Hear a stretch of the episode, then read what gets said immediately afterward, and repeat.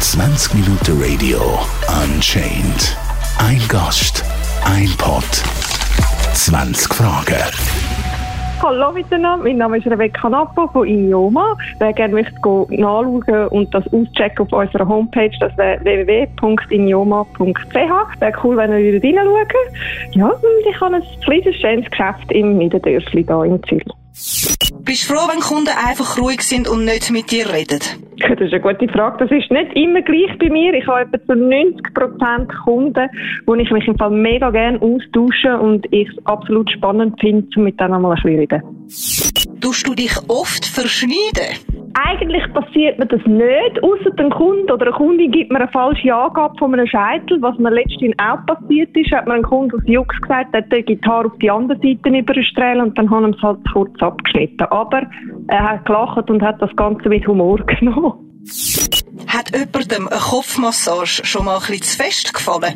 Also zum Glück ist mir das so in dieser Form noch nie passiert bei der Kopfmassage. Was ich allerdings schon mal hatte, ist, dass eine Frau mich sehr lässig gefunden hat und dann während dem Haarschneiden immer so ein bisschen mein Knie gestreichelt hat, wenn ich da bei ihr so durchgefahren bin. Das war noch lustig, ja. Wieso sind eigentlich die meisten männlichen Coiffeurs schwul?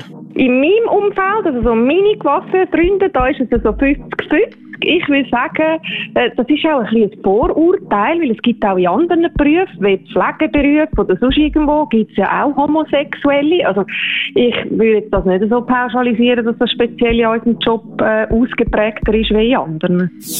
Coiffeur sind dumm, ist es hart immer müssen, die Intelligenz zu beweisen? Ich muss dir ganz ehrlich sagen, ich habe da nicht so ein Problem, zumal ich ja sonst gar nicht da bei dir jetzt am Fragen und Antwort stellen wäre, Aber ähm, ich denke, das ist immer so ein bisschen, wenn man es handhabt und wenn man gegenüber äh, seinen Kunden und seinen Mitmenschen sich gibt. Ich finde, wir sind Künstler und äh, man legt sehr viel Wert auf, was wir an den Köpfen schaffen.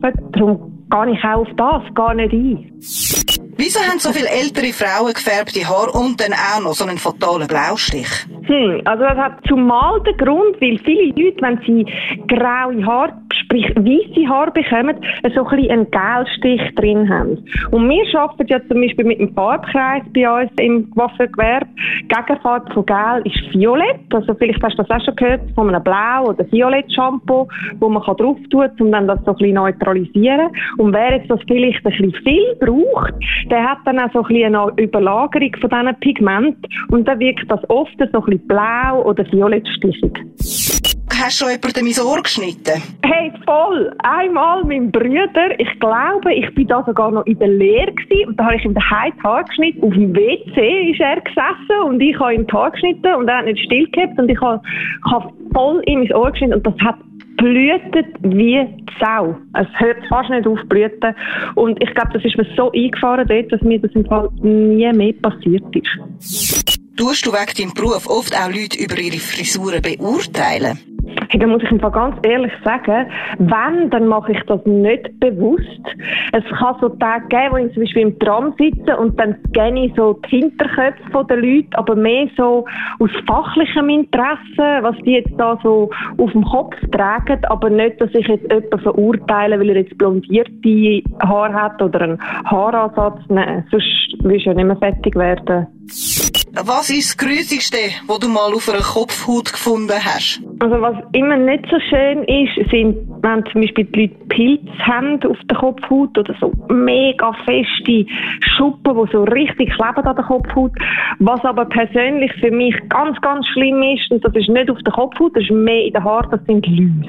Ähm, und das habe ich auch schon zweimal erlebt, dass junge Leute äh, Läuse haben oder von den Kunden Kind und dann hast du die Eile, die an den Haaren kleben und die Viecher, die rumlaufen, das ist für mich so ein absolutes volles No-Go. Und bitte, wenn ihr Kind habt, die Läuse haben, bringt die nicht in ein Coiffeurgeschäft. Bitte, bitte nicht. Läutet vorher an und fragt, was ihr machen Welches sind die schlimmsten Kunden? Die, die alles besser wissen, beziehungsweise die dir sagen, wie du es zu machen hast. Das sind für mich die schlimmsten. Die wirklich ein offenes Ohr haben, weil du kommst ja zum Coiffeur, weil du eine Fachmeinung willst und weil dich vielleicht auch willst beraten lassen und nicht zum Coiffeur, damit du ihm kannst sagen, wenn er seine Arbeit am besten zu machen hat.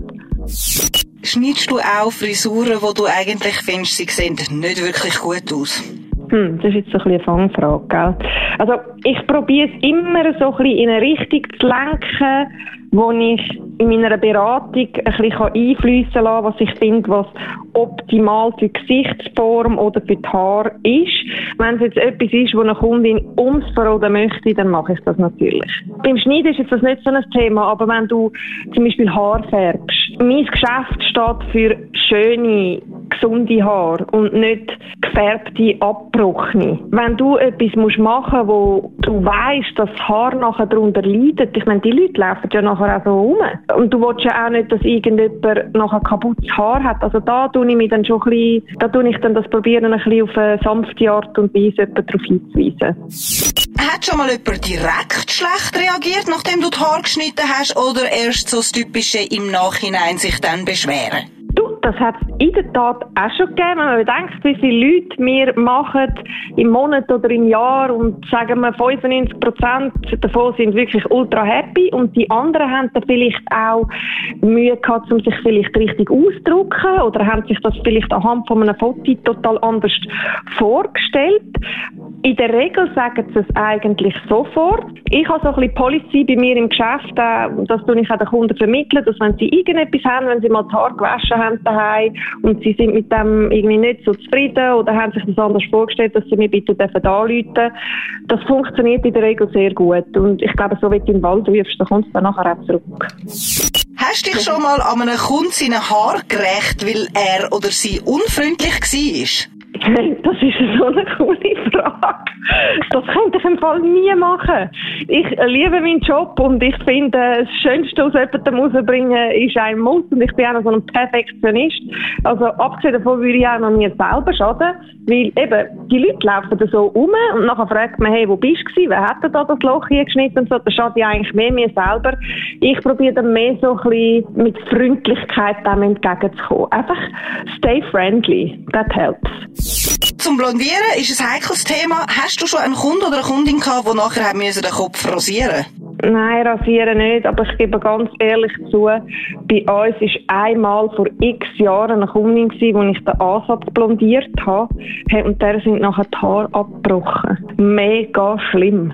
Also richtig, man hat es richtig rausziehen Sie hat mir allerdings nicht gesagt, dass sie gerade zwei Vollnarkosen hat. Das kann nämlich auch ein bisschen Einfluss haben. Das ist uns wirklich so krass eingefahren. Ich habe die Kundin nachher begleitet, ein Jahr lang, mit Pflegen und alles, was sie dann kostenlos bei mir können machen Sie haben zum Glück keine Freundschaft nicht gekündigt. Aber bitte da an alle Leute draußen, sagt euren Coiffeuren, was ihr so ein bisschen gemacht habt, wenn ihr irgendwie starke Medikamente nehmt oder irgendwie Operationen gehabt habt. Sagt euren Leuten, wenn ihr die Haare selber gefärbt habt oder was ihr gemacht habt. Bitte, das ist mega, mega wichtige Information für die Leute, damit einfach keine so Sachen passieren. Was ist in deinen Augen haartechnisch ein absolutes No-Go? Das ist einfach so eine Frage, das kann ich dir irgendwie so gar nicht so richtig beantworten, weil ich finde, es gibt gar kein wirkliches No-Go. Es ist ja immer wie die Person das trägt. Weißt du, wenn ich meine? Wenn jetzt dir so einen Fokuhila voll cool steht, wieso sollst du den nicht tragen? Wenn du jetzt gerne absolute Krüseli-Tourwellen auf dem Kopf trägst und das sieht cool an dir aus und du trägst das selbstbewusst, dann finde ich, das liegt immer im Auge vom Betrachter. Wie sehr nervig ist es, wenn in deinem Freundeskreis alle nach gratis Haarschnitt fragen? Da muss ich dir sagen, das Problem, das ich im Fall mehr in der Lehre, dort ist mir dann aber eigentlich ein bisschen entgegengekommen, weil es ein bisschen Learning by Doing, oder? Je mehr schneiden du tust, desto mehr lernst du es. Bei meinem Freundeskreis so jetzt fragt mich das gar niemand. Sie kommen zu mir in den Laden, sie bestehen darauf, dass sie können zahlen können, weil sie meine Arbeit wertschätzen. Was ich dann vielleicht mal ein bisschen mache, ist ihnen vielleicht mal eine Maske offerieren oder ich gebe ihnen ein bisschen Prozent oder sie kommen vielleicht mal ein Produkt zum Einkauf über oder so. Aber sonst fragt mich das gar niemand. Verdienen ihr tatsächlich so schlecht, dass ihr auch vom Trinkgeld leben müsst? In meinem Geschäft lege ich sehr viel Wert darauf, dass ich faire Löhne zahle. Trinkgeld ist also dann etwas, wo, wenn unser Kunde uns Trinkgeld gibt, ist es etwas, wo er Wertschätzung dir gegenüber noch unterstreicht oder wirklich sagt, hey, mega tolle Arbeit da, ich gebe dir noch einen Batzen. Also ich kommt das bei uns in dem Sinn nicht so ins Gewicht, das fällt das nicht so ins Gewicht. Es gibt aber im Fall sehr, sehr viele Geschäfte, wo immer noch leider voll die Ausbeute stattfindet, lohntechnisch. Und dort gibt es schon Leute, die wirklich angewiesen sind ihr Trinkgeld. Das ist schon so, ja. Warum müssen Männer viel weniger wie Frauen zahlen, auch wenn die nur ihre Spitzli schneiden? Also die Frauen. Das ist im Fall sehr eine berechtigte Frage von dir. Was ich jetzt da schnell muss aufklären ist, nur schnell ein bisschen Spitzli schneiden ist auch trotzdem ein ganzer Haarschnitt mit allen Abteilungen, wo genau gleich zeitaufwendig kann sein, je nach Haarmenge und Haarlänge. Also auch wenn man einer Kundin mit langen Haaren schneidet, muss du gar nicht meinen, dass sie so schnell, schnell einfach schnipp, schnapp. Also es ist auch eine anspruchsvolle Arbeit. Was halt bei den Männern so ist, in der Regel ist man schneller. In der Regel macht man keine Pflege und all diese Sachen. Darum sind sie auch weniger lang bei uns im Laden. Wir tun zum Beispiel nach Zeitaufwand berechnen. Also, wenn jetzt bei uns jemand ganz kurze Haare hat als Frau, dann tun wir ihr auch nicht so einen Preis berechnen wie jemand, der lange Haare hat. Machst du auch Intimfrisuren? Das ist schon eine coole Frage. Nein, wirklich, habe ich noch nie gemacht. Hättest du denn gerne eine, dann dürftest du meine erste sein. Was ist bis jetzt der speziellste Wunsch von einem Kunden? Zum Beispiel Extensions für einen Mann? Habe ich so persönlich noch nie gehabt. Also ich habe auch noch nie irgendwie so spezielle Angebote gehabt, außer jetzt bei Corona, dass wir irgendwie ein bisschen viel Geld angeboten haben, dass ich für ihnen daheim komme, die Haare machen während dem Lockdown. Habe ich natürlich abgelehnt. Was ich vielleicht habe, ist ab und zu, wenn so von Stars Kind die Haare gefärbt bekommen, dass mich der Kunden anfragen, ob ich das bei ihren Kind auch machen will. Und ich blondiere bei Kindern einfach die Haare nicht. Das mache ich nicht. 20 Minuten Radio Unchained. Ein Gast, ein Pod, 20 Fragen.